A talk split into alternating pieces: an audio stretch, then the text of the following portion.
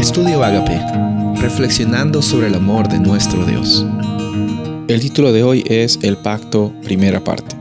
Génesis 6, 18. Mas estableceré mi pacto contigo y entrarás en el arca tú, tus hijos, tu mujer y las mujeres de tus hijos contigo. Eh, la idea del pacto siempre es una realidad que se encuentra en la Biblia y nos muestra sobre la iniciativa que Dios tiene para alcanzar a la humanidad, para alcanzarte a ti, para alcanzarme a mí. Dios en su gracia y misericordia, la parte de, su carácter, nos extiende siempre la oportunidad de tener una experiencia de abundancia, la, experiencia en la cual nosotros hemos sido diseñados originalmente para que vivamos. Una experiencia que involucra tener en cercanía la presencia de Dios siempre eh, con nosotros.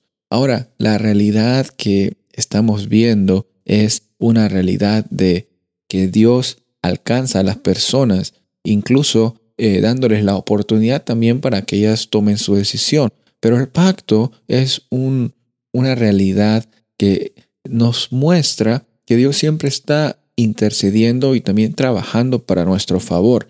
E, es más, el libro de Génesis nos menciona muchas veces instancias donde el ser humano decide por sí mismo, eh, decide tener una experiencia de escasez y Dios eh, entra en la escena y, se manifiesta y, muestra la forma de que nosotros hemos sido creados para, para más que simplemente sobrevivir o para pensar en una forma egoísta y dejarnos llevar por los pecados.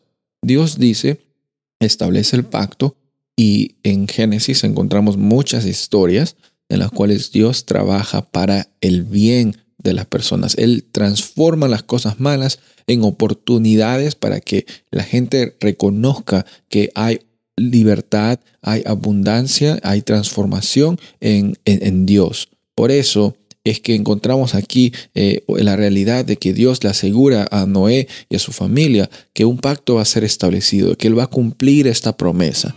Y sabes, hay bastantes promesas que Dios establece en la Biblia que Él cumple y, Él es fiel a sus promesas. Cuando vemos versículos en la Biblia que nos dan promesas y oportunidades para, para estar eh, viviendo una vida con libertad y seguridad, tenemos que creer que es una realidad vivir de acuerdo a esto y, experimentar con gozo, con gratitud, por, porque Dios es bueno y su misericordia es para siempre.